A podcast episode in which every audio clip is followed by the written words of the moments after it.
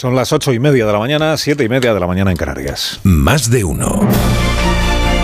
Alsina en Onda Cero. Dirección de sonido, Fran Montes. Producción, María Jesús Moreno, Marisol Parada y Alicia Eras.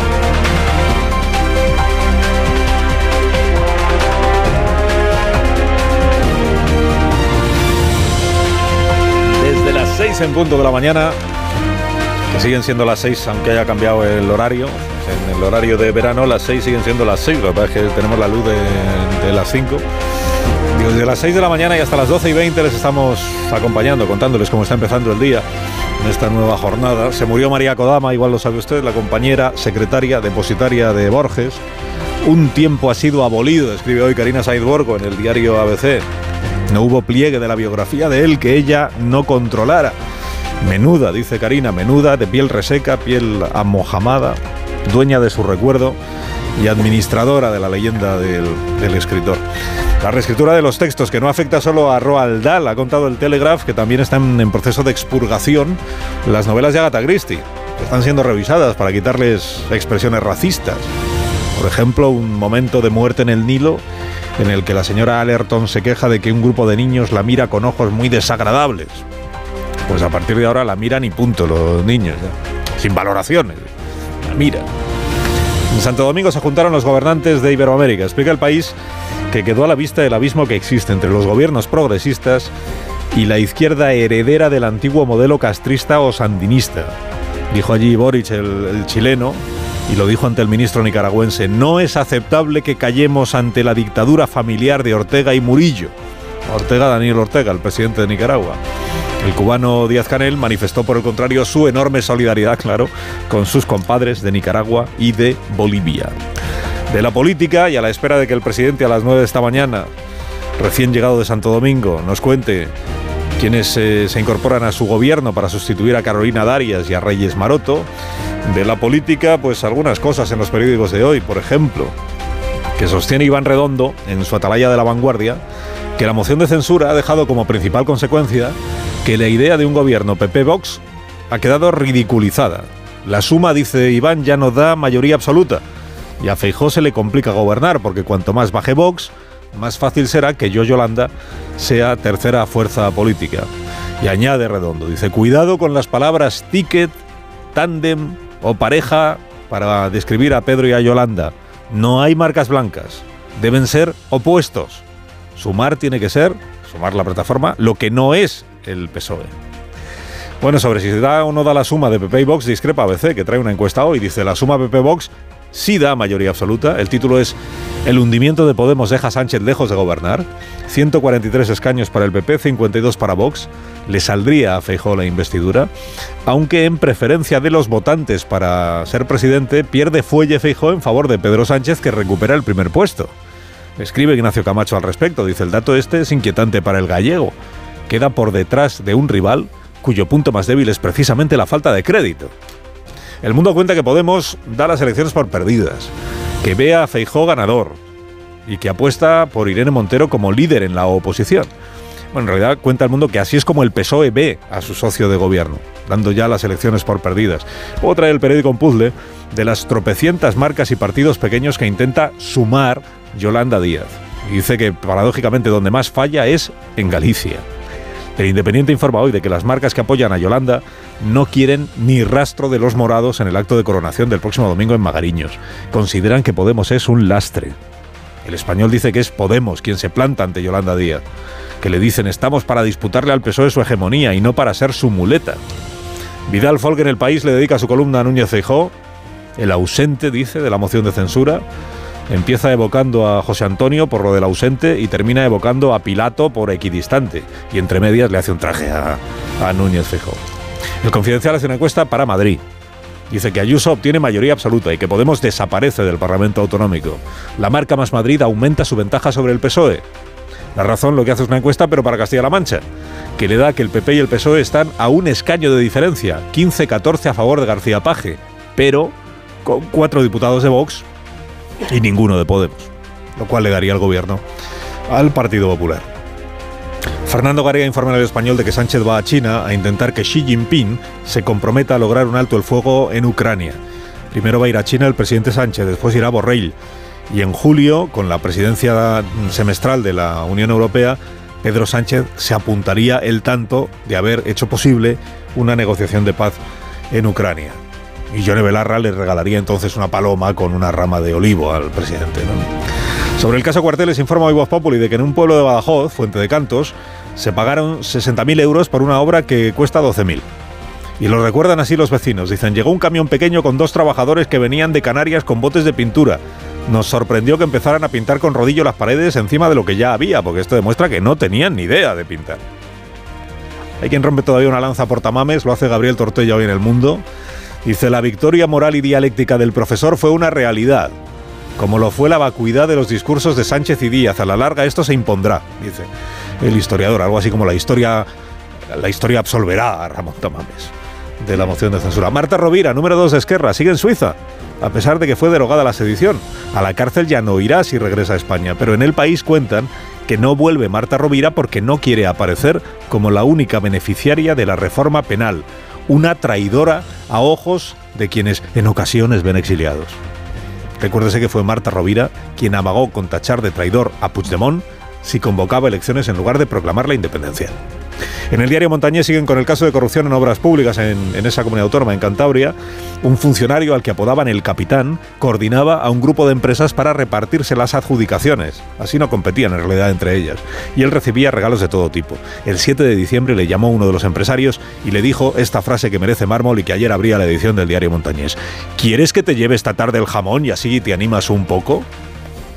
Pese a los escándalos, dice este diario, Revilla puede ser de nuevo el más votado. Pese a los escándalos y pese a haberle cantado a una paciente en un hospital, parece que con la mejor de las intenciones. Adiós, pueblo de Carmona, que lejos te vas quedando. Terapia musical, terapia musical de Miguel Ángel es suficiente, gracias, gracias presidente. España plural, ¿no? El obispo de Solsona presidió una procesión para pedir a la Virgen que llueva. Es en la sequía donde se la juega de verdad un obispo, porque luego si no llueve, pues pasa lo que pasa.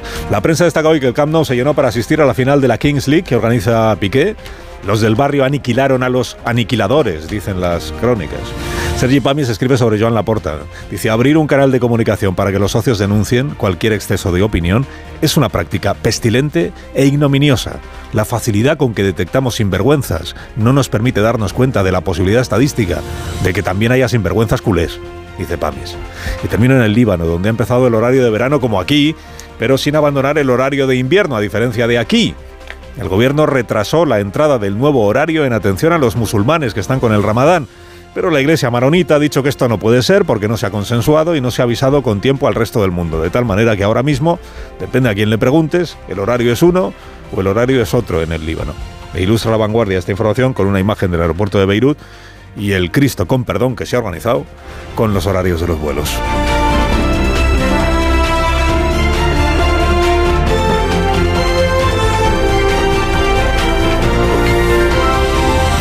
Carlos Alsina en Onda Cero, somos más de uno.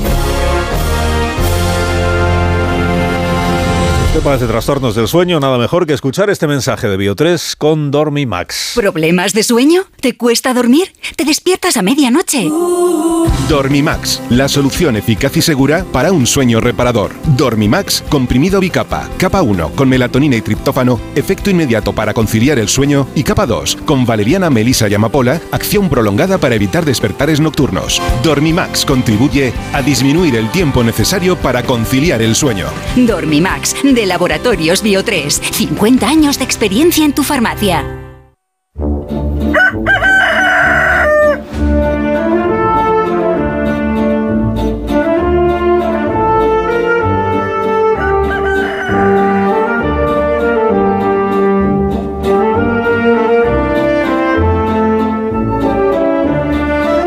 Es el gallo La Torre, como cada mañana a esta misma hora. Buenos días, Rafa. Buenos días, buenos días, Carlos Alsina. La guerra de Podemos contra Yolanda Díaz no deja de ir a peor. Lo normal a estas alturas sería pensar que se trata de una táctica negociadora y que antes de la ruptura inevitable se produjera un acuerdo que evitara la catástrofe, su catástrofe. Claro que eso quizás es un exceso de racionalización y supone dejar a las decisiones de Podemos y de Yolanda Díaz fuera de todo rastro de, de emotividad. Y la experiencia dice lo contrario. Nos remite a dos casos ejemplares, Andalucía y Madrid. En ambas plazas la división supuso un cataclismo a la izquierda del PSOE y agravó la victoria del PP. Leo las encuestas del fin de semana y la reacción que estas han provocado. Da la impresión de que Pablo Iglesias ya tiene a Feijóo como ganador inevitable de las próximas elecciones y también da la impresión de que Yolanda Díaz Podemos por desaparecido. La coincidencia de ambas conclusiones quizás haga irremediable la actual enemistad. Y así es como se derrumba un espacio político. No en una lucha épica por el liderazgo, sino en una penosa disputa por quién elabora las listas o quién hace el censo para unas primarias, que esa es otra. Que estamos hablando de enfrentar unas primarias con alguien que llegó a someter el ansamblearismo hasta la compra de un chalet. Concluye la torre, concluye, sí, concluyo, concluyo que, que, bueno, que no me voy a pronunciar hasta que escuche a Pedro Sánchez anunciar su crisis de gobierno, que lo hará ya mismo, y si ratifica a Irene Montero como ministra de Igualdad, o se atreve a hacer algo más audaz. Que tengas un buen día a la torre y gracias por madrugar con nosotros. Eh, es mi trabajo. A mis contertulios, pero no sé si alguien contempla la posibilidad de que sea relevada Irene Montero en la remodelación de gobierno que va a anunciar el presidente en 19 minutos. John Muller, buenos días. Hola, buenos días. pues un 54% de los españoles cree que debería relevarla, según la encuesta que publicó el ABC el sábado. Mm. ¿Y tú crees que la va a relevar? No, no, no, no hombre, no. Al contrario, es más, creo que puede nombrar algún ministro más de Podemos. Ceder parte de su cuota socialista a Podemos, porque ahora a Sánchez le viene muy bien tener a Podemos en el poder. José Antonio Vera, buenos días. Buenos días. El relevo de Irene Montero no está en el... No, no está. Bueno, yo diría que en la, en la etapa más complicada de la crisis eh, pudo pasar por la cabeza de alguien, pero ahora mismo no. Ignacio Varela, buenos días. Hola, buenos días. buenos días. ¿Tú tampoco contemplas la posibilidad de que sea relevada Irene Montero de, del Ministerio de Igualdad? Salvo que ella lo decida. En todo caso, no es una decisión que pueda tomar el presidente del gobierno. ¿Y que le dé algún ministerio más a Podemos? ¿Lo contempláis alguno? No, no, bueno, la, bueno, la presidencia del gobierno lo tienen. ¿Qué más quieren? Podemos. Porque la, vicepres, la, la, la presidencia segunda ya la tiene, ¿no? No. Eh, bueno, sí, le llamó Pachi, le llamó así, ¿no? Sí, pero lo han cambiado. pero no es Podemos, es Yolanda. bueno, Yolanda, ah, sí, pero ese, mundo, ese mundo. Para el día siguiente lo cambiaron en el diario de sesiones. Ah, sí, lo cambiaron en el diario de sesiones. Sí, porque era un... Era, era, un lapsus. Un lapsus de los habituales. era una ocurrencia ingeniosa o eh, de Pachi López. Hola Marta García ayer, buenos días. Buenos días, Carlos. Buenos días, Rubén Amón, también para ti. Hola, Carlos. ¿Cómo estás? ¿Alguno contempláis la posibilidad de que haya una sorpresa en la remodelación de gobierno del Yo no lo descartaría, no, lo descartaría. ¿Tú no lo descartas? No lo descarto, ¿por qué lo vamos a descartar? No, que haya de sorpresas, no, pero, la de sorpresas que pero, pero esa precisamente de la que preguntaba Carlos. Sería una gran sorpresa, eso sí. Sería una sorpresa sin duda. Y habría que verlo eh, con vistas a lo que pasa este domingo en el lanzamiento de la plataforma de Sumar. Yo creo que son intocables así que no hay forma de evacuarnos, no porque no quiera el presidente, sino porque no puede en realidad. Bueno, pues a las nueve salimos de dudas, ¿eh? estaremos aquí para, para comentarlo. Y mirando ya los currículums de los que suenan por ahí como posibles ministros o ministras de eh, sanidad y em, industria, industria y turismo. que no estamos hablando tampoco de dos ministerios cualesquiera o precisamente irrelevantes, el de sanidad por lo que es y el de turismo porque España tiene como principal puntal de su actividad económica, o desde luego uno de los principales, el sector turístico. Antes de que escuchemos al presidente a las 9 de la mañana y de que sepamos entonces para qué ha convocado la prensa o quiénes son los, los cuáles son los cambios que hace en su gobierno, creo que le dediquemos un minuto al incendio este de la provincia de Castellón, al incendio Castellón y Teruel también que está afectado. Desde el jueves pasado está eh, activo este incendio. Hemos contado que los bomberos confían en que hoy, que va a aflojar un poco el calor, o eso se espera, y si el viento pone algo de su parte, pueda quedar controlado. Ya con, el, con la salida del sol ya se han eh, retomado las eh, actividades de los medios aéreos, los hidroaviones que se encargan de combatir las llamas y que el objetivo fundamental de los bomberos esta mañana, como, como ya en el día de ayer, es evitar que el fuego acabe alcanzando la Sierra de Espadán, que está declarada Parque Natural. Quiero que hablemos con Adolfo Mirabet, que es el presidente de los silvicultores de la Comunidad Valenciana. Eh, Mirabet, buenos días. Sí, buenos días. Buenos, días. Los silvicultores que son los que cultivan los bosques, la superficie forestal. Que, a veces pensamos en los bosques como, como un espacio en el que no hay ninguna actividad y es todo lo contrario. Cuanta más actividad haya, más fácil es que luego los incendios respeten la superficie forestal, ¿no?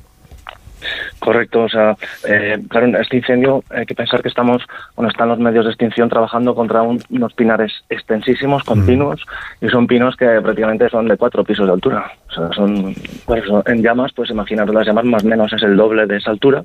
Entonces, claro, es muy complicado. Y es una masa muy continua debido a que no se ha gestionado, no se ha aprovechado esos, esos, esos pinos, ¿no? Para madera, biomasa, entonces, imaginar la cantidad de animales también que se están muriendo, claro, quemados, carbonizados.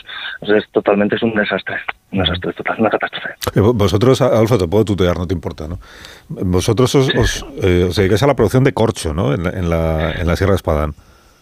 Sí, yo personalmente sí. sí. Nosotros hacemos corcho y claro, es, un, es que lo que se tendría que, promocionar, ¿no? Los productos locales, madera local, por ejemplo, para lo que son palets, pues se, trae madera, bueno, palets, madera en general, pues por ejemplo se trae del Amazonas. Entonces, ¿qué ocurre? Pues la madera local, el precio es muy bajo, que acompañado con unas ideas sociales de, que no se debe cortar nada, que cortar un pino es un asesinato.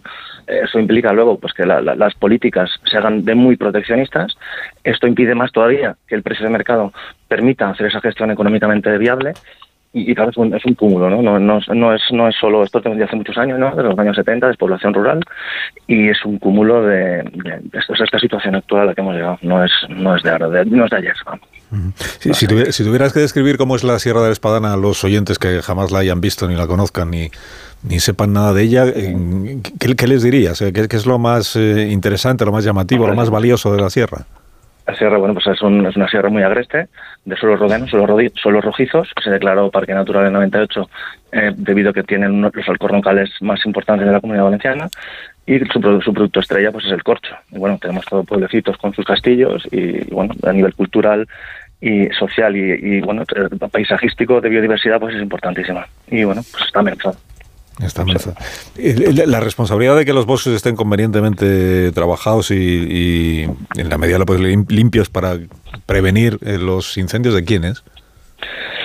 Pues un poco de todos, es un poco de todos. Eh, eh, vamos a ver, esto ha sido un cambio de ruralidad, ¿no? O sea, por los años 70 las poblaciones rurales se han ido en gran medida hacia las ciudades, se han abandonado los, las zonas agrícolas, ¿no? Pues zonas que se sembraban con pues trigo, cereales, las zonas que vienen almendros, olivos, al abandonarse, ¿qué ocurre? Pues están los pinos, sobre todo, que son muy colonizadores, que todas esas zonas las colonizan y, se convierten en bosques. ¿Qué ocurre? Pues estos bosques llegan hasta, hasta las casas, digamos. ¿Y qué ocurre? Pues que es un, al ser un, es un conjunto, aparte de esta despoblación rural, que no se gestionan estos bosques, eh, socialmente está muy mal cortar un pino, o sea, aunque haya una técnica, o sea, vamos, por, por, ponernos un ejemplo, la Escuela de Ingenieros de Montes en España tiene 170 años de, de edad, digamos, esa, gestión, esa ciencia, ¿no? De gestión, esa ciencia y técnica de gestión forestal. Sin embargo, eh, no dejan ni que se gestione como se debería hacer para evitar todos estos incendios. O sea, un aprovechamiento sostenible es posible totalmente de estos bosques. Si estos pinos de cuatro y cinco pisos de altura se hubiesen cortado y se hubiesen aprovechado madera, eh, biomasa, mm, se hubiesen hecho aclareos, no estaríamos ahora mismo con un, con un fuego incontrolable totalmente. También es verdad que tampoco hay infraestructuras, falta infraestructura para defensa contra incendios, los medios necesitan apoyarse en zonas que estén seguras, eh, eh, no existen porque son masas muy continuas de, bosque, y claro, si no se han aprovechado, pues está totalmente salvaje con una cantidad de energía enorme que impide cualquier actuación eh, fuerte de, control. Mm. Pero, un poco todo, ¿no? pero no se talan los, los pinos cuando ya alcanzan esa altura porque es impopular talar los pinos. Porque por dos razones. O sea, es impopular y aunque haya un plan de ordenación y un plan de gestión, ¿no? Que se gestione, que se tenga que cortar esta clase diamétrica, o sea, se tiene que cortar este pino, se marca. Se tiene que cortar este otro pino. Tenemos dos, dos cosas, ¿no? O sea, la sociedad, tenemos unas minorías ideológicas, llamémoslo así, que eh, consideran que cortar esos pinos es un asesinato, más o menos. Entonces, ¿qué ocurre? Pues tenemos estos sabotajes. Sabotajes de que pues, te cortan los latiguillos de las maquinarias, te roban motosierras, te roban la herramienta cuando tienes que trabajar, y aparte eh, la misma administración, debido a que cualquier corta, aunque esté técnicamente perfecta y se esté ejecutando correctamente, eh, sales en los periódicos, entre los políticos, digamos que políticos aquí en la Comunidad Valenciana, pues claro, se, ven como una, una en los periódicos, se crea una alarma social, entonces enseguida la administración para esas obras y hasta que no se regula todo eh, no puedes continuar. Eh, normalmente también va asociado a sanciones muy altas, porque estamos en medio ambiente y claro, pues por botar un pino, pues casi prácticamente digamos que podría ir casi a la cárcel. Entonces, claro, todo eso impide que, esa madera, porque no hay ninguna empresa que quiera meterse ya a tener cacaos de estos. Entonces, ¿qué ocurre? Pues entre que se gana muy poco dinero con la madera y todos estos problemas, eh, no se cortan, no se aprovechan y por el precio, claro. O sea, el, precio de la madera es un precio, digamos, global, ¿no? El metro cúbico. Eh, claro, si tienes todos estos problemas, mano de obras, que tampoco hay, eh, luego te encuentras que vas a trabajar y no tienes la herramienta, te la han, te la han saboteado, eh, luego la administración te castiga, sabes en los periódicos, pues, pues, pues nada, pues abandona todo, directamente. Pero que es un trabajo que es necesario hacer, porque si, porque si, se deja al, bosque que los árboles sigan creciendo y la maleza siga creciendo y todo siga creciendo, al final es, es, es la... El, exacto, la solución es el fuego. al final es el fuego, luego con todo los daños medioambientales, económicos, pues a pensar, pues claro, pues eh, fui a ver el frente el viernes, pues nos pasaron unos costos por delante, o sea, la cantidad de animales que, se han muerto, se están muriendo, eh, luego con las precipitaciones que aquí en la Comunidad Valenciana son torrenciales, eh, todo esa, mucho suelo va a ir a parar al embalse de Arenoso, porque se va a ir, se va a ir colmatando, o sea que eso es un, también una, un daño muy alto, la infiltración, incluso los bosques regulan la temperatura, ¿no? También, como tienen zonas de sombra. O sea que no sabemos no, sí, la cantidad de, perjuicios para la sociedad que tiene la quema de un que se desaparezca un bosque, un incendio forestal. O sea, es, enorme. Adolfo, gracias por haber hablado conmigo esta mañana. Que tengas buen día. Gracias. Adolfo Miraber, el presidente de los silvicultores de la comunidad valenciana. Eh, estamos a nueve minutos de las nueve de la mañana, una hora menos en Canarias. Me dejáis que hagamos una pausa muy cortita y enseguida os empiezo a preguntar por la vida política de nuestro país, a la espera de la comparecencia del presidente Sánchez, pero viniendo de un fin de semana en el que han pasado cosas.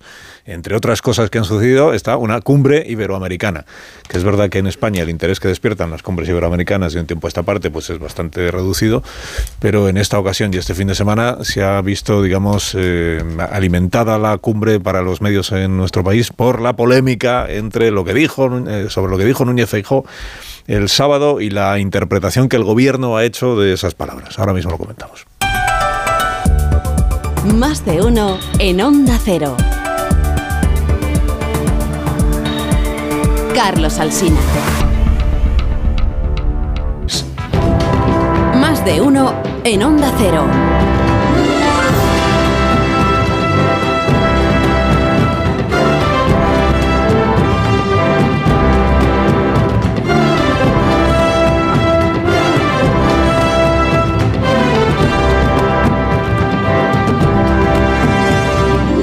Para que sean las 9 de la mañana, una hora menos en Canarias, con José Antonio Vera, John Muller, Ignacio Varela, que además os ha sentado magníficamente bien el horario de verano. ¿eh? Sí, bueno, se ve más despiertos que la semana pasada. Está muy bien porque luego ves de nuevo el trabajo de noche, que es como tiene que ser, casi de noche, un poquito así. Yo, prefiero el del invierno. A mí me gusta más este. el me parece una idea magnífica. Bueno, Groenlandia ha decidido quedarse para siempre en, eh, en este.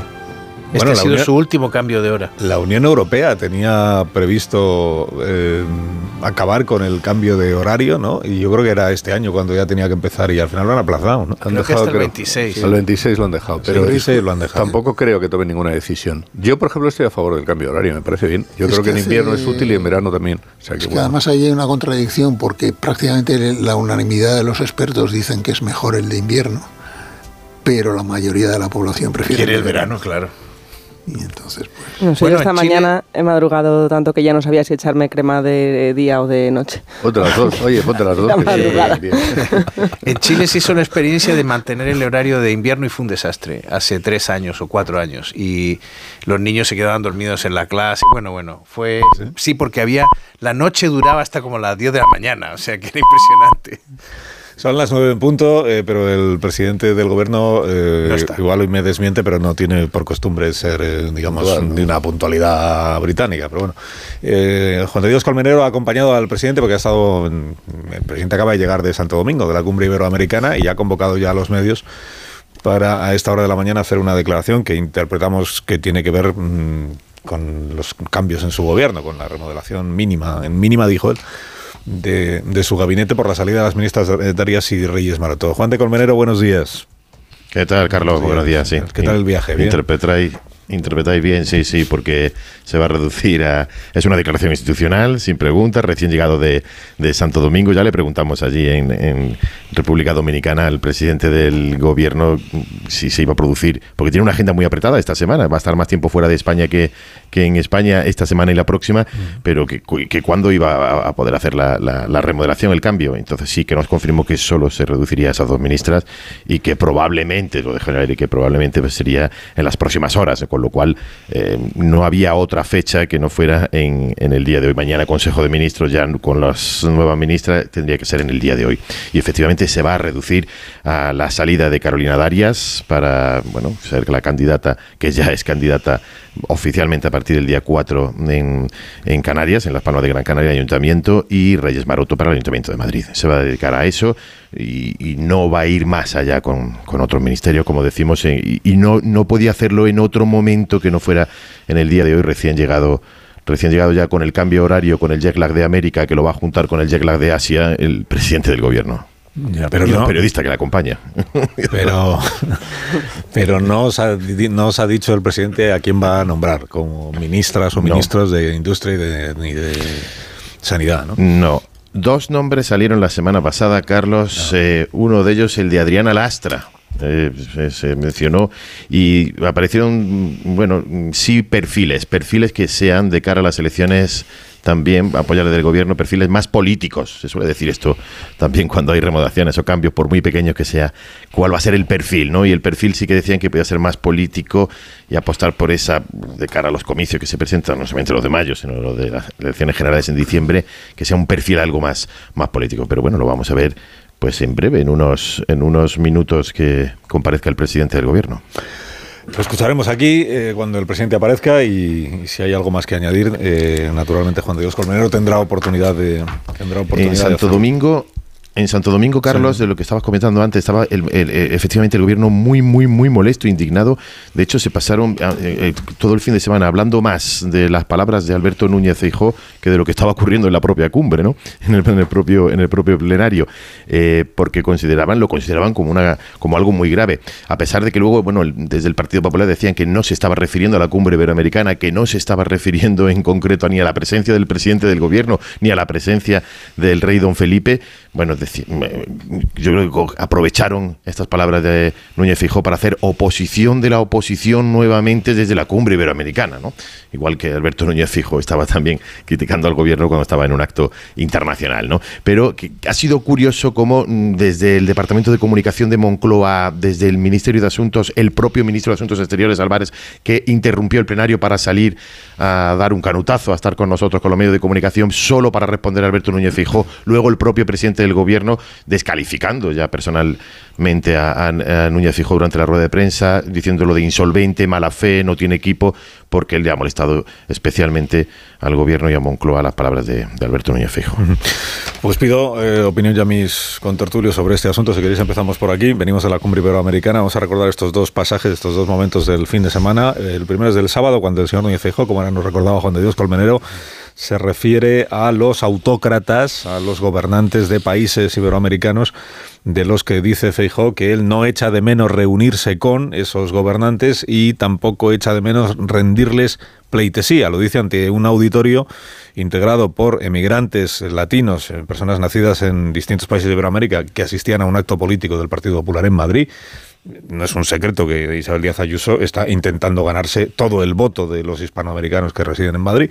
En ese contexto lo dice el señor Núñez Fijó en estos términos exactos. Estoy muy orgulloso de no rendir pleitesía a gobernantes aprendices de autócratas y gobernantes realmente autócratas que utilizan a su pueblo para mejorar y prosperar ellos y por eso me siento muy orgulloso de estar con el pueblo hispanoamericano y no echo de menos reunirme con algunos gobernantes de las naciones hispanoamericanas. De los nuevos nombramientos que Está el presidente ya en directo. producirse en el seno del gobierno de España. Y luego volvemos. Una decisión que ya he comunicado al jefe del Estado, a su majestad el rey Felipe VI, y que se produce tal y como dictan eh, los artículos 62 y 100 de la Constitución española.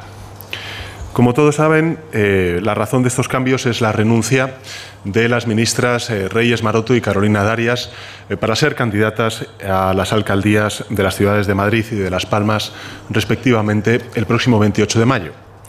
Permítame que antes de nada agradezca el trabajo de ambas durante estos últimos años. Reyes Maroto ha sido ministra de Industria, Comercio y Turismo desde el primer gobierno que tuve honor de formar en el año 2018 antes incluso de las elecciones eh, del año 2019 y de la formación del actual gobierno de coalición progresista. En todos estos años, eh, el impulso de la ministra Maroto ha sido clave para reindustrializar nuestra economía, para impulsar el comercio y también para modernizar uno de los principales sectores económicos de nuestro país que tanto sufrió durante la pandemia, que es el turismo. La pandemia supuso un reto colosal para todos estos sectores y la gestión de la ministra Maroto ha sido fundamental para que todos ellos hayan recuperado ya los niveles prepandemia y a la vez lleven a cabo las reformas necesarias para ser más competitivos. Es evidente que la actual guerra de Ucrania y sus consecuencias en eh, los precios y también sobre la economía española han supuesto un reto sin precedentes para muchos sectores, como la industria electro y gas intensiva, y la ministra Maroto siempre ha trabajado para encontrar soluciones adecuadas a las necesidades de estos sectores. Precisamente la pandemia y la guerra nos han demostrado la necesidad de reindustrializar España, de reforzar eso que se llama la autonomía estratégica, es decir, las capacidades que tenemos en el continente europeo y también en España para poder proveer en situaciones de extraordinaria emergencia como las que hemos vivido durante estos últimos años, reducir también nuestra dependencia energética de los combustibles fósiles que provienen del exterior y digitalizar nuestra economía para hacerla más competitiva. Leyes como la Ley de Industria, el Estatuto de las Empresas Electrointensivas y varios proyectos estratégicos. El eh, presidente prolongando el suspense. Del vehículo, eléctrico y conectado. Repasando del naval, los méritos de Reyes Maroto al frente del ministerio que ahora abandona. Para la descarbonización industrial. sin contar todavía quién es el elegido o la elegida para formar parte del gobierno. Maroto y que están atrayendo importantes inversiones a nuestro país. Por tanto, quiero agradecer su tarea y muy especialmente agradecer el que en los peores momentos, en las peores situaciones, haya estado siempre al frente. Todos los sectores reconocen el talante, la capacidad de escucha, su capacidad de gestión y la búsqueda siempre de soluciones por parte de la ministra Maroto. Muy especialmente en los momentos más duros, como fue el confinamiento derivado de eh, la COVID-19, cada industria y cada empresa que, ha atravesado. Sigue el presidente prolongando la intriga. Esto es una técnica pues muy. El, presidente de la Federación de Hostelería, José Luis Isuel, en una entrevista reciente me decía que, que Reyes Maroto había sido muy amable, muy trabajadora, muy pendiente, pero no mandaba nada y que no estaba en el comité que tomaba las decisiones durante la pandemia, con lo cual el sector más importante del PIB afectado por, por los cierres no estaba representado en, el sitio donde se tomaban las decisiones. Ha empezado el presidente ya a recordar los méritos de Carolina Darias, ah, que, tampoco tomaba muchas decisiones, y todas las tomaba el comité de expertos, bueno, la tomaba el portavoz. Si dejan a los dos ministros. Carolina Darias sustituyó a Salvador Guilla, que fue el ministro de Sanidad durante los... Sí, ganó las elecciones en Cataluña. Si dejaron los dos ministerios vacantes para el resto de la legislatura, no pasaría absolutamente Nadie se enteraría. Pero vamos, parece increíble que este tipo vaya a necesitar 40 minutos para anunciar. Este tipo es el presidente del gobierno. Necesitar es un verbo generoso. otra cosa es que los vaya a utilizar. Ya sabes que ahora hay que sacar partido a, cualquier minuto para que eso tenga alguna repercusión electoral. Entonces, bueno, hay que consumir mucha televisión. ¿Crees que tiene repercusión? No, yo creo que ninguna. Vamos, favorito de los españoles. Al revés, para mí no y con el plan Eso llamado la ABC, que nos ha permitido invertir 800 millones de euros en la compra de equipamientos hospitalarios de alta tecnología en beneficio de los profesionales sanitarios y también de los pacientes y sin duda alguna la mayor oferta de plazas MIR de la historia de nuestro país, consolidando pues una senda que nos ha llevado a contar ya con 90.000 profesionales sanitarios más desde que la sustituye al gobierno. claro. Siempre ¿Para, qué la manda a Las Palmas, que además ella no quería? La conformaría. La Nacional de Salud Mental, aquí en el Palacio Oye, esto sería una noticia. Imagínate que dice, ¿cómo eran tan buenas? al final, en marcha del teléfono de la esperanza, el 024, que desde los canarios lo agradecerán. lleva atendidas más de 80.000 llamadas y, eh, sobre todo, ha alertado sobre más de 2.000 situaciones en riesgo de suicidio. Por todo ello, mi agradecimiento también a la ministra Carolina Darias. Vamos a los nombres. Los datos son elocuentes ah, y hablan por sí solos a la hora de valorar la gestión de ambas ministras. Y a continuación paso a exponerles eh, los nuevos nombramientos que se van a producir como consecuencia de ambas renuncias. En primer lugar, el nuevo ministro de Industria, Comercio y Turismo será Héctor Gómez Hernández. Y en segundo lugar, el nuevo ministro de Sanidad será José Manuel Miñones Conde. Los nuevos ministros conocen muy bien los ámbitos donde ahora desempeñarán sus tareas. Héctor Gómez era portavoz del grupo parlamentario hasta que fue relevado por el presidente Sánchez.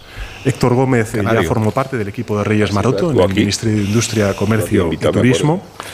Ha sido portavoz del Grupo Parlamentario Socialista. Salen dos mujeres, entran dos hombres.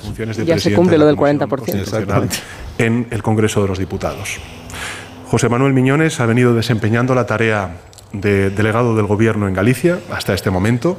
Es licenciado en farmacia, es doctor cum laude con premio extraordinario por la Universidad de Santiago de Compostela, con varias publicaciones realizadas como investigador en distintas universidades de nuestro país. Dos excelentes eh, servidores públicos con una trayectoria intachable y un compromiso inquebrantable en la defensa del interés general. Con estos nombramientos, el Gobierno afrontará la recta final de la legislatura, un periodo en el que vamos a continuar profundizando en los grandes objetivos de legislatura que anuncié en el discurso de investidura y que me gustaría recordar a continuación. El primero de ellos es seguir transformando nuestro modelo productivo gracias a los fondos europeos para... Bueno, 9 y 12 minutos, una menos en Canarias. La noticia ya está servida por el presidente del gobierno, que ahora se va a extender en otras consideraciones.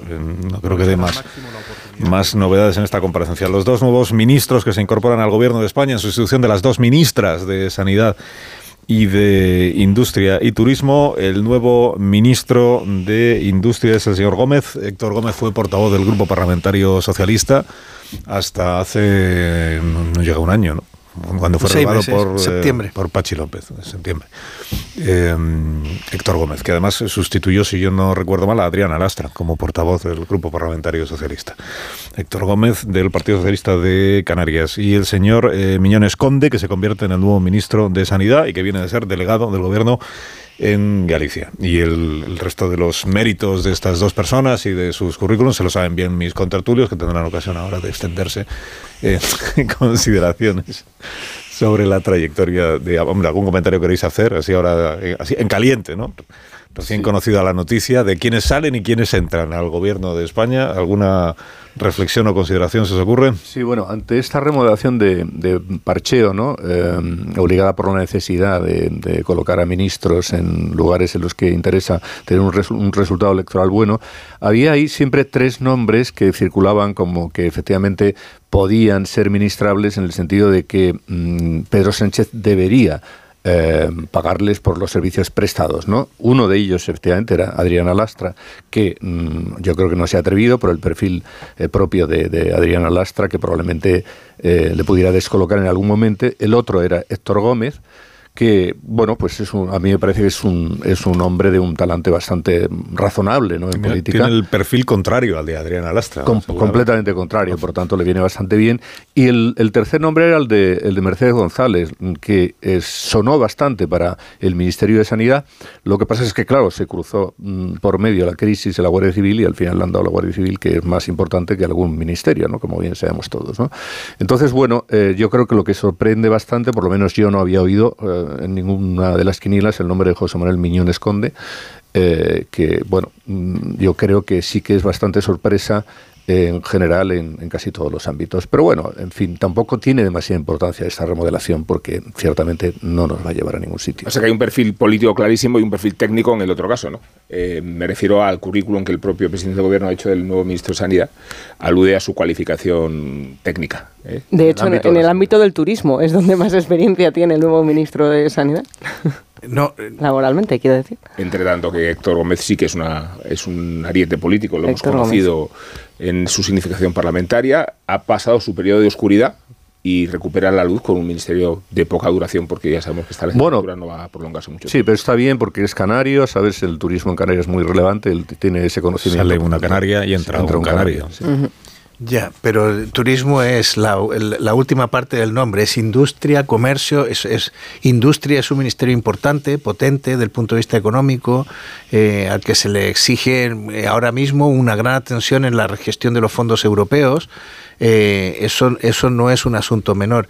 Pero efectivamente esto es un parche para terminar la legislatura, porque sonaban nombres como Manolo de la Rocha para industria eh, y, me da la impresión de que, de que esto significa que la gente que está más cerca del presidente Moncloa eh, no ha querido al final dar el paso adelante, porque esta ocasión no, no ofrece un... estos meses que quedan no ofrece quizás un momento brillante para desarrollar una carrera ministerial. Yo creo que Pedro Sánchez acaba de provocar un vuelco radical en el escenario político nacional con estas dos decisiones. Hay un antes y un después en la historia de esta legislatura. Y de España, ¿no? ¿Eh? Claro. diríamos que de, la Unión Europea. Pero bueno, eh, por lo menos reconozcámosles a los estrategas que han pensado esta crisis la prudencia de darse cuenta de que ya da igual lo que haga porque ya no es tiempo. Cuando la legislatura le quedan escasamente dos meses hasta el 28 de mayo, que es cuando yo creo que acaba de verdad la legislatura, eh, ya, no está, ya no es tiempo de hacer girar el proceso político con, con cambios de ministros y además de ministerios absolutamente menores que, como decía antes, medio en broma, si se quedaran vacantes estos seis meses, pues no pasaría nada.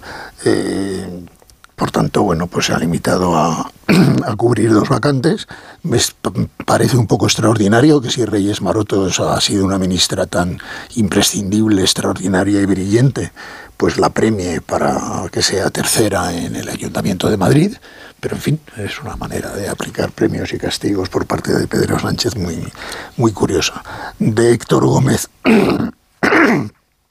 sabemos que se, sabemos que se le echa que se le echa de menos de, porque es una persona educada y cultivada y civilizada entonces claro comparándolo con su antecesora y con su sucesor, pues fue un oasis en el grupo parlamentario socialista durante unos meses y, reconozco que del nuevo ministro de Sanidad pues no sé absolutamente nada, es la primera vez en mi vida que oigo su nombre y no tengo referencia sobre su labor en la delegación del gobierno en Galicia, pero vamos, me parece perfectamente irrelevante la, en términos de alteración del proceso político me parece irrelevante los dos nombramientos. Yo creo que hablando de los que salen así muy rápido, eh, me parece que en el caso de Maroto, eh, todos los elogios eh, que en fin que son naturales que ha dado el presidente, pero Maroto ha sido una ministra bastante insulsa, con una política muy, muy, muy anodina, y creo que va a ser exactamente igual como candidata al Ayuntamiento de Madrid. Y en el caso de Carolina Darias, pues bueno, me parece que, que también ha cometido muchos errores. ¿no? El, el último que, recuerdo más pues es el de habernos tenido como único país de la Unión Europea que ha tenido que donde han sido obligatorias las mascarillas en, en todo el transporte y particularmente en los aviones, que, con situaciones tan absurdas como que cuando te montabas en un vuelo eh, de British Airways, por ejemplo, pues cuando entrabas en el territorio español te decían que te tenías que poner la mascarilla porque así lo ordenaba el gobierno español. ¿no? Sí, de Carolina Darias destacaba ahora el presidente del gobierno como grandes éxitos el éxito de la campaña de vacunación, que eso sí que es verdad que en eso España ha Bueno, pero en, eso ella y, las comunidades autónomas, que realmente han sido las que. Sí, sí, es verdad, pero bueno, que también se han hecho cosas bien en, en, esta, en, este, en España, vaya, durante la pandemia. Y la puesta en marcha de, de la oferta de las plazas MIR, que nos recuerda la gran crisis que hay ahora mismo en el sistema sanitario español, que es verdad que es cuestión de gestión de las comunidades autónomas, pero igual que repartimos las, las alabanzas, habrá que repartir las culpas también. ahora mismo el sistema, claro, no puede ser o la cogobernanza para, claro, una cosa muy bien, pero la otra mm, revela que ahora mismo, después de la pandemia, España tiene el sistema sanitario público tiritando y alguna responsabilidad tendrá también el gobierno. España. de las dos de las dos ministras que salen, Carolina Darias tiene alguna probabilidad eh, bastante notable de ser alcaldesa de su ciudad, mientras que... Con Tito Berni mediante, que es el caso Bueno, sí, pero, tiene, una probabilidad, mientras que Reyes de Madrid pues eh, está luchando por la tercera posición, ¿no? donde sin duda hará un gran papel. Bueno, son las 9 y 20, una hora menos en las Islas Canarias. Me dejáis que hagamos una pausa y retomamos la tertulia donde la habíamos, donde la teníamos cuando el presidente inició su declaración, que era en lo de Núñez Fejo el sábado respecto de los autócratas y la pleitesía y la respuesta que le dio el propio Sánchez desde Santo Domingo llamándole insolvente y falto de preparación y, mala fe y no sé cuántas más. Ahora mismo lo comentamos.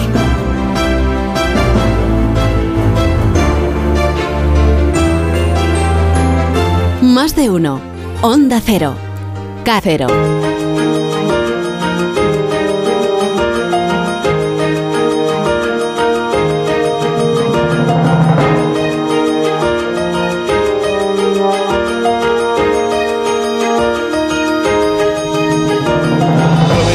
28 minutos, una menos en Canarias. Ya sabemos quiénes relevan a Darias y a Maroto en los ministerios de Sanidad y de Industria. Son el señor Gómez, que fue portavoz del Grupo Parlamentario Socialista, y el señor eh, Miñón Esconde, que hasta ahora era delegado del gobierno en Galicia. Y ha dicho el presidente Sánchez que con estos dos nombramientos, estos dos relevos, eh, seguiremos hasta el final de la legislatura. O sea que confirma que él no tiene intención de dimitir. Seguiremos hasta el final de la legislatura, que termina justo cuando el presidente decida que termina. Bueno, si él no lo decide antes, termina en diciembre, claro, la, legislatura. Eh, eso significa que no va a haber elecciones generales hasta el mes de diciembre. Pues, pues en el ánimo del presidente está que en efecto esa sea la conclusión que saquemos. Otra cosa es que luego él pueda cambiar de planes antes de que llegue esa fecha y dependiendo de cómo le vaya el 28 de mayo. Bueno, se había preguntado, habíamos escuchado a Núñez Feijó, vamos a volver a escuchar porque si no se nos olvida lo que había dicho el señor Núñez Feijó respecto de la pleitesía y de los autócratas y después escuchamos al presidente la respuesta que le dio en Santo Domingo, la respuesta o la valoración que hizo Sánchez respecto de la insolvencia que la adivina en Núñez Feijó. Primero la pleitesía. Estoy muy orgulloso de no rendir pleitesía a gobernantes aprendices de autócratas y gobernantes realmente autócratas que utilizan a su pueblo para mejorar y prosperar ellos. Y por eso me siento muy orgulloso de estar con el pueblo hispanoamericano y no echo de menos reunirme con algunos gobernantes de las naciones hispanoamericanas. Como eso lo dice el sábado, que es cuando está reunido el presidente del gobierno con los otros gobernantes hispanoamericanos, también el rey don Felipe, pues el gobierno de España interpreta inmediatamente que lo que ha hecho Núñez Fejó es criticar la presencia de Sánchez en la cumbre iberoamericana. Y el presidente, allí en Santo Domingo, en la rueda de prensa, dice esto sobre Núñez Fejó. Es bastante sorprendente tanto la insolvencia como la mala fe del señor Feijo, que le asesoren sobre la historia y cómo se desarrollan las cumbres iberoamericanas la insolvencia y la mala fe. Ayer lo que dijo Núñez Feijó es que el gobierno está manipulando sus palabras, el gobierno saca de, ofrece una interpretación distinta de la que realmente él quería dar a lo que dijo, porque la intención del gobierno, el objetivo es acabar con la oposición, lo cual a Núñez Feijó, claro, le parece poco democrático. Un régimen democrático en el que no haya oposición, pues le parece que ni es régimen democrático ni es nada. Le pregunto a mis contertulios de esta mañana, eh, ¿a quién ven más eh, eh, inspirado en esta polémica. Si, si al señor Núñez Fijó con lo de los autócratas que dijo el sábado, a lo que dijo el presidente, o a la, o a la respuesta de Feijó a lo que dijo el presidente. Pues mira, me manipulan, me manipulan. Hay dos posibilidades. Si Feijó mm, se refería efectivamente a la cumbre iberoamericana, pues es una estupidez profunda. Primero, porque si hubiera que esperar a que todos los países latinoamericanos tuvieran democracias impolutas para hacer una cumbre iberoamericana, esta no se habría celebrado jamás desde que existió. Y segundo, porque si él, como espera, es presidente del gobierno alguna vez, le va a tocar chuparse cumbres de estas, unas cuantas. Eh, y luego ya lo termina de estropear con el lloriqueo este de que es que me interpretan mal, mamá, mamá, que me pegan y tal, y no sé qué, mira, la política se viene llorado y a Feijóo le está costando bastante trabajo enterarse de la naturaleza de los personajes que tiene enfrente.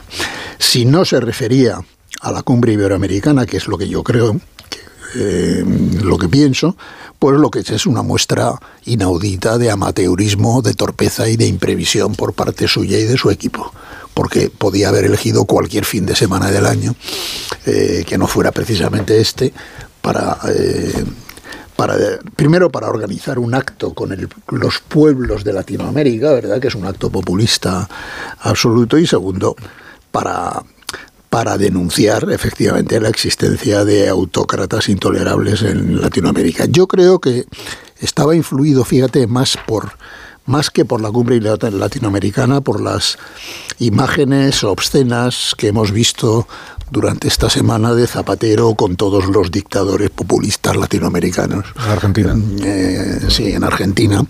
Mm, por cierto, propulsando la candidatura de una candidata que además de estar inmersa en nueve procesos por corrupción y uno por asesinato, resulta pertenecer al partido contrario, al partido argentino, que pertenece a la Internacional Socialista que preside Pedro Sánchez.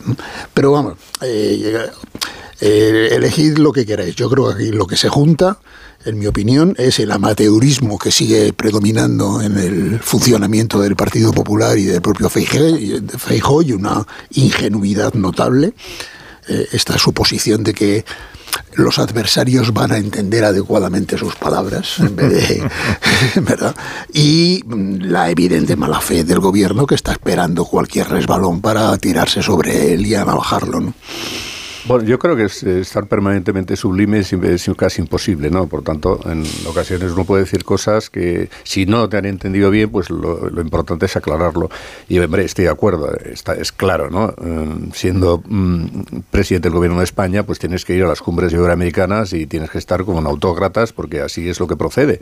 Porque ha sido siempre así, lo ha hecho Felipe González, lo ha hecho Aznar, lo ha hecho Rajoy, lo ha hecho Zapatero, lo ha hecho todo el mundo, porque si no lo hacemos nosotros, nos vamos a esas cumbres y las cumbres iberoamericanas que no, ciertamente tampoco es que tenga mucha importancia, pero es un punto de encuentro, cada día quizás un poco más... Que, que hizo para las Naciones Unidas, ¿no? Según ese criterio. Claro, entonces, eh, bueno, pues como son cosas que hay que hacer, por tanto yo creo que igual no se refiere a eso, igual se puede referir, porque él habla de rendir pleitesía. Vale, no es lo mismo asistir a una cumbre que rendir pleitesía, efectivamente eso probablemente sí se puede interpretar más de la reunión de, de Argentina, ¿no? O a lo mejor se está refiriendo al tema de China, donde también pues hay un autócrata etcétera, etcétera. En cualquier caso, es que, claro, Feijó, por ejemplo, durante todo el tiempo que él ha estado al frente de la Junta, él ha, ido con muchísima frecuencia a Latinoamérica, mucho, porque la colonia gallega en, en tantos sitios de Latinoamérica es muy importante y, por supuesto, se ha reunido con los eh, gobernantes de esos eh, países que no siempre, por ejemplo, pues no sé, en Venezuela, donde la colonia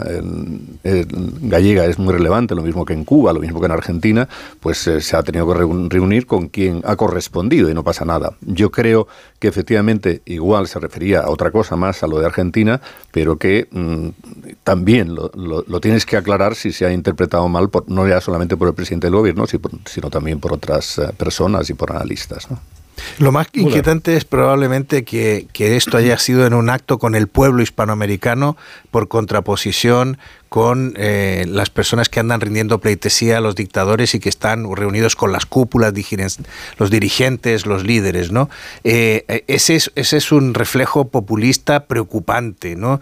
Eh, porque porque pues yo estoy aquí con el pueblo y, los demás están con los... Bueno, es que a Feijó le va a tocar, si le, si le toca eh, en suerte eh, formar gobierno, em, le va a tocar tener que estar con personajes muy incómodos y hacer cosas eh, que tendrá que tragar. ¿no? A mí eso es lo que me ha preocupado más. Y segundo, descubrir que a lo mejor al PP ahora...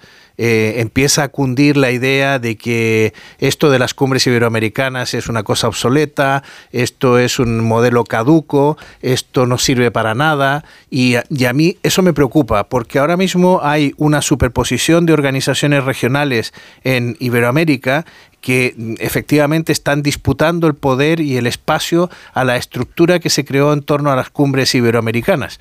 Yo no digo que no haya que revisar el modelo de las cumbres iberoamericanas y cambiarlos por otro, pero hay evidentemente que evolucionar y de ninguna manera ceder espacio a organismos como el CELAC, por ejemplo, eh, que es esta em, organización que, se ha, que han creado eh, especialmente los gobiernos de, de, Puebla, del Grupo de Puebla, eh, donde intentan intentando excluir a Estados Unidos y a Canadá, que les incomodan porque están presentes en la Organización de Estados Iberoamericanos, en la Organización de Estados Americanos, y de excluir a España y Portugal en, en el CELAC, que es como decir, el grupito íntimo de países eh, de América en el, que, en el que nos entendemos los buenos izquierdistas que estamos aquí.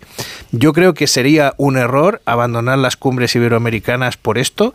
De ahora mismo el ciclo político en Iberoamérica eh, manda a la izquierda en prácticamente todos los países, pero estamos viendo que la historia y la realidad es muy compleja y no le está dando la razón y, luego no todos los gobernantes, fíjate Boric, me parece muy interesante un tipo de 34, 35 años que se planta en una cumbre y suelta dos verdades diciendo, oiga, Nicaragua es una dictadura y esto es impresentable y yo soy de izquierdas pero no me siento identificado con esto. Creo que eso es extremadamente clarificador de cómo tienen que ser las cosas y de que la defensa de los derechos humanos tiene que ser algo que va más allá, que es transversal y que va más allá de la ideología. Creo que la disputa es una sobreactuación de las dos partes que responde al enconamiento de la campaña electoral a las fechas tan señaladas en las que nos encontramos y a la búsqueda de puntos de colisión allí donde sean necesarios. Pero es una desgracia que un país ni siquiera tenga una política exterior común y que no la comparta el presidente del gobierno con el líder de la oposición. Lo hemos visto en todos los episodios donde ahí se podía matizar, no digamos en el caso de Marruecos, pero está claro que España no tiene una política exterior común y esas son las razones por las que el viaje de Sánchez a China es un poco embarazoso porque ni siquiera Sánchez va a poder exponerle a su interlocutor chino cuál es la posición, no ya del Estado español, sino de su propio gobierno, dividido como está.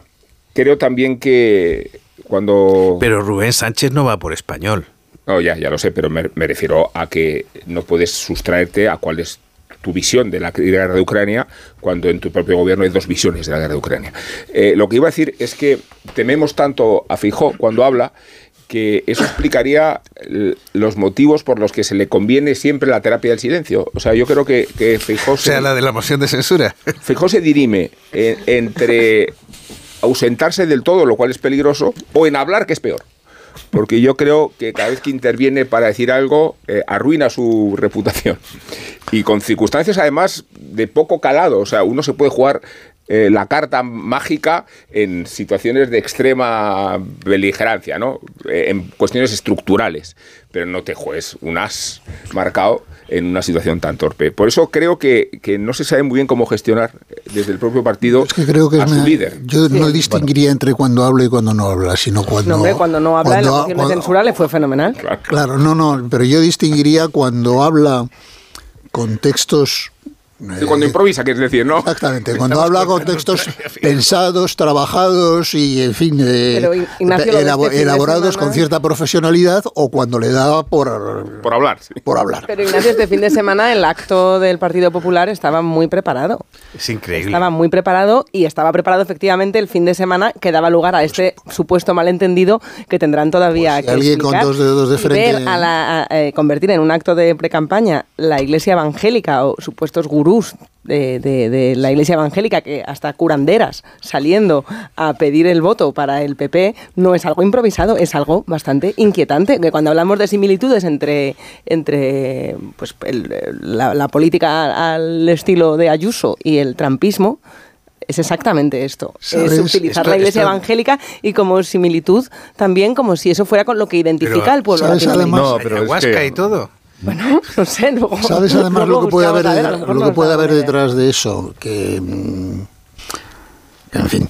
Está la, búsqueda del voto latinoamericano entendido como, como el voto sinónimo de iglesia evangélica, que es lo que, dice el voto, el, voto latinoamericano, el voto, vamos, de los que tienen doble nacionalidad y tal, tradicionalmente ha sido muy favorable al Partido Socialista y en el Partido Popular en estos momentos tienen la inquietud bastante fundada de que de aquí a las elecciones se produzca una eh, concesión masiva de nacionalidades españolas mm. a gente que en estos momentos no tiene derecho a voto para eso. Entonces lo quieren eh, combatir, es decir, que es que probablemente lo que hay es una táctica electoral encubierta eh, para efectivamente frenar lo que se presume que puede ser una campaña de otorgamiento de nacionalidades masivas antes de Bueno, esto es, es así como dices, porque además, de hecho, se han pedido más funcionarios, eh, porque los trámites para conceder más nacionalidades, pues pare- más nacionalizaciones, parece que están, eh, digamos, impidiendo, porque son unos, eh, unos trámites burocráticamente bastante latosos, y están impidiendo que se hagan todas las que se deberían o quieren ellos que se puedan hacer de aquí a las elecciones. ¿no? En el voto Pero para no, las yo- autonómicas no hace falta la nacionalidad, ¿no? no, pero estamos hablando de las generales, claro. No, las- para las municipales, no. las municipales. las ¿eh? municipales. Las municipales, no. Eh, en cualquier caso, no hace falta la nacionalidad si eh, acreditas la residencia, ¿no? Que es lo que se supone que pueden acreditar. No, pero yo quería, sobre el tema de Feijó, es que no puedo estar más en desacuerdo. A mí me parece que Feijó mm, es un hombre muy templado, que generalmente nunca, casi nunca mete la pata. Y que, un inventario. eh, bueno, ¿eh? al- alguna vez puedes, y además tampoco me parece una metedura de pata en este caso, pero si se refiere al tema de Argentina, estoy absolutamente de acuerdo con él. Pero no, no hay que hacer exégesis, también, ¿no? pero no ¿Qué ha sabemos dicho si no ha dicho? Si eso. luego hay que interpretar, solo Bueno, pues probablemente efectivamente en este caso, pues no ha acertado en disparar exactamente donde inventó tenía la yuxtaposición Pero, y- pero creo que mm, eso llevarlo está bien, oye, que hagamos un poco de chanza y tal, porque Que él se pero reunió- yo- chanza, ¿eh? pero, Él pero bueno, no, yo- Raúl Castro pero yo lo interpreto así. en La Habana. Creo, creo que creo que en la inmensa mayoría de las ocasiones el señor Feijóo es un tipo bastante templado que dice las cosas con mucha eh, solvencia y naturalidad y O sea, Antonio, que- hay 52 fines de semana en el año para decir una cosa de este Bueno, tipo, ya, menos, este, ¿qué men- menos el día en que está reunida la cumbre iberoamericana, sabiendo ahí. además que, el- en fin, los individuos que tienen enfrente te van a tomar las palabras y te van a crucificar. Porque es que parece mentira que todavía no se ha enterado de lo que tiene enfrente, ¿no? Hombre, sobre todo que lo de. Yo, yo estoy muy orgulloso de no reunirme con autócratas. Si jamás te hubieras visto con ningún autócrata, se acepta como principio fundamental de mi actuación política. o Yo no te vayas a reunir en el pero- futuro, cosa que es imposible. vamos. Esto es criticar las imposible en el futuro y más imposible en el pasado. Bueno, y que te parezca fatal que lo haga el presidente del gobierno, pero que lo haga el Pero rey. una cosa son las Parece- reuniones, Claro, esa es otra. no, no, Pero del una rey está bien. cumbre, uno en uno, otra cosa uno es en uno, La pleitesía, ¿no? Otra cosa es la pleitesía, que es a lo que él se ha referido, a rendir pleitesía. Yo no echo de menos reunirme con eh, algunos gobernantes iberoamericanos. Es, su, pa- es su frase. Eso, eso- eso le va a pasar factura. yo si eh, celebro que no eche de menos reunirse con Pues Raúl además- Castro o con Díaz Canel, con los que ya se reunió, claro. Si los de re- Celebro que no lo añore. Si eso lo sí, de sí. rendir pleitesía lo está diciendo por Zapatero, que es lo que yo creo que le pasa. Pues no, pues que lo diga por Zapatero, pero que no. Es decir, es que es un problema de que nadie en esa casa se ha cogido ese papel antes, se lo ha leído y le ha dicho, mira, Ignacio. Alberto, no toca. Discrepamos. Ya está, es ¿Tú un crees- problema de... Con fin, buena de voluntad chapucería. crees que es chapuza. Yo creo que no, que hay una cuota de, de- de populismo. También, electoralismo, sí. Minuto y enseguida contamos la actualidad económica de esta mañana. No os he preguntado todavía, fíjate, por, por, eh, el ministro Escribá, que tiene el jueves día grande en el Congreso de los Diputados con la reforma de las pensiones. No os he preguntado por Yolanda Díaz, que el domingo tiene día grande en el Polideportivo Magariños, porque compite y gana. O sea, el domingo está claro que ella gana el- el- la competición, porque solo, es- es- Compite solo ella. compite ella, que es la presentación de la plataforma Sumar y su candidatura a la presidencia del gobierno. No os he preguntado por el caso Cuarteles, que va a Marlasca al Congreso de los Diputados. Bueno, un montón tiempo de temas. tenemos. Pues todos estos son los temas que abordaremos mañana. Una pausa, ahora volvemos. Más de uno en Onda Cero. Más de uno en Onda Cero.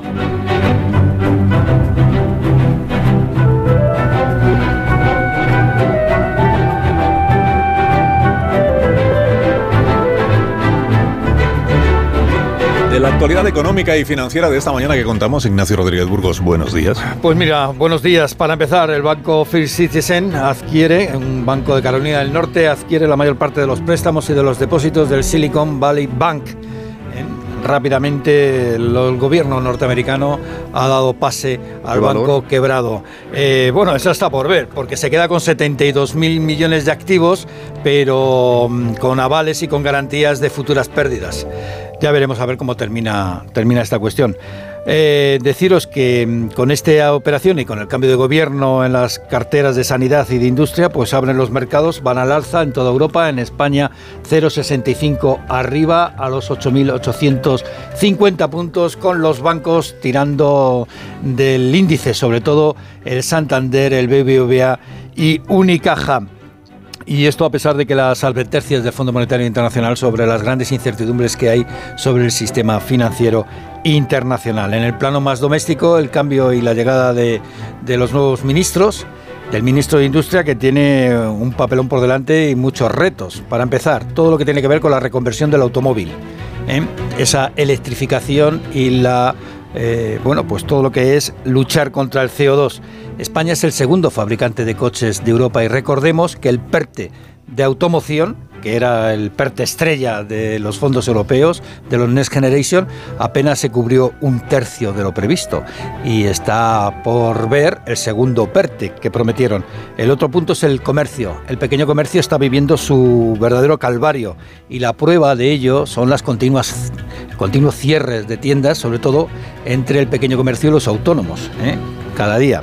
Y lo último es el turismo, que ha protestado durante todos estos años por recibir pocas ayudas en relación con la pandemia. Eso siempre era una de las críticas que recibía Reyes Maroto. De todas formas, el nuevo ministro de Turismo, Héctor Gómez, va a llegar con la prueba de fuego de la Semana Santa. Y la verdad es que va a tener suerte porque prácticamente se va a recuperar el cartel de completo en Andalucía para empezar. Que tengas un buen día, Ignacio. Hasta ahora. mañana. Indultamos a alguien esta mañana, Amón. En concreto a Hope Carrasquilla, pintorescos nombre y apellido de una profesora de Tallahassee, en Florida, constreñida a dimitir porque los padres de los alumnos a quienes enseña artes plásticas le han acusado de apología de la pornografía. La maestra expuso al alumnado imágenes explícitas del David Miguel Ángel y del nacimiento de Venus de Botticelli. O sea que los padres de los estudiantes hubieran preferido que la señora Carrasquilla hubiera emulado al artista al que Pío V ordenó cubrir los desnudos de la escena final del juicio de la capilla Sistina. Se llamaba Daniela da Volterra y se le conoció con el sobrenombre del Braguetone. Ya imagináis por qué. Y ya entenderéis, por idénticas razones, la persecución moralista que asedia al maestro Bonarroti cuatro siglos y medio después de la censura vaticana. Nótese que el presidente del Consejo Escolar que ha depurado Hope Carasquilla se apellida Bishop, obispo en inglés, y connotación semántica de una regresión que ilustra en sí misma no el miedo a la desnudez ni a los receros hacia la armonía del cuerpo humano, sino la mirada pervertida de quienes observan pornográfica la escultura de Miguel Ángel. Tiene sentido escandalizarse porque el caso de Tallahassee no es una anécdota, sino el reflejo transatlántico de aquella visita que el presidente Rouhani consumó en Italia. Rouhani, el iraní. Era Matteo Renzi, el anfitrión, y exigió que se recubrieran con una lona todas las esculturas desnudas que pudieran ofender al teócrata, incluidas las del pobre Miguel Ángel. ¿Está todo perdido? No. Si hemos dicho que Bishop significa obispo, recordemos que Hope significa esperanza. Bueno, pues ahora Marisol Parada os va a regalar unos Callahan y, ya podréis abandonar nuestras instalaciones. Eh, Marisol, buenos días. Buenos días, Carlos. Pues os presento lo nuevo de Callahan, Callahan Circular, estilo y comodidad con la exclusiva tecnología Adaptation que se adapta al pie y que además, gracias a su innovador proceso de producción, es respetuoso con el medio ambiente. Los diferentes componentes del zapato, tras haber terminado su ciclo de vida útil, se pueden separar fácilmente y pueden ser reciclados y reutilizados. Callahan Adaptation está a la venta en las mejores zapaterías y en callahan.es. Tecnología, diseño y confort a buen precio.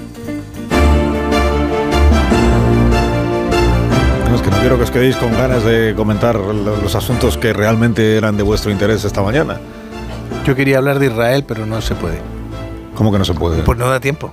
Ah, sí, hombre, tienes, es que es lo del CGPJ. te regalo un minuto para que hables del CGPJ, pero en israelí. O sea, es efectivamente el intento de Netanyahu de controlar al Poder Judicial lo que ha provocado la crisis que estamos viendo con manifestaciones y gente en las calles. Y, la, y el cese del ministro de Defensa, la destitución del ministro de Defensa. Pero entonces no es lo del CGPJ. Pues, es, lo es como lo, del CGPJ, porque Netanyahu quiere crear el CGPJ en Israel para poder controlar al Poder Judicial. Ya, pero lo del CGPJ aquí no es eh, Netanyahu, es, es que el, PP y el PSOE no se ponen de acuerdo. Bueno, es que yo te he hecho ahí un gambito para ver, si me dejabas ah. hablar de Israel. sí, puedes hablar de Israel si quieres, pero haciendo un paralelismo que sea aceptable, eh, Müller. ¿no? Bueno, es que el tema es que eh, Netanyahu... ¿Tú has visto aquí a decenas de miles de personas en la calle protestando por la no renovación del Consejo del Poder Judicial. Y a un líder que acaba de, de, conseguir crear un gobierno muy complicado con la extrema derecha, despedir a un ministro de Defensa de su propio partido, que es lo que ha ocurrido este fin de semana. Y es lo que ha llenado las calles porque el problema es una división en el ejército israelí mm, fruto de que los reservistas han dicho que si se rompen los consensos institucionales no van a servir en fila. Cada vez hay menos parecidos con lo Sí, del no CGPJ. que ver, ¿eh?